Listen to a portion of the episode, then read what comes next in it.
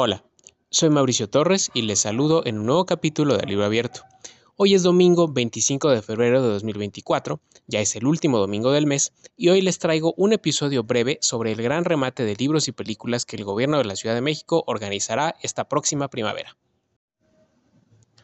Pues bien, el pasado lunes 19 de febrero, la Secretaría de Cultura local anunció que, junto con la Brigada para Leer en Libertad, organizará este remate durante los últimos días de marzo.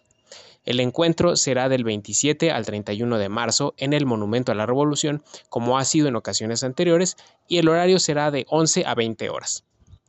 De acuerdo con los organizadores, se instalarán 10 carpas en la explanada del monumento, donde se espera que haya unos 180 stands donde se promocionen 300 editoriales. Se estima que los precios de los libros vayan de los 100 a los 150 pesos. Estos remates ya son prácticamente una tradición de la ciudad.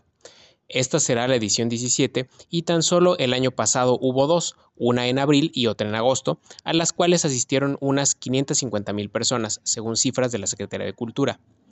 Como he hecho en otras ocasiones, las únicas recomendaciones que yo les haría es que vayan con tiempo para poder ver todo lo que se ofrece y que, puesto que será en primavera, vayan con ropa cómoda y que les proteja del sol y del calor. Y ahora sí, terminada esta información, acá algunas breves.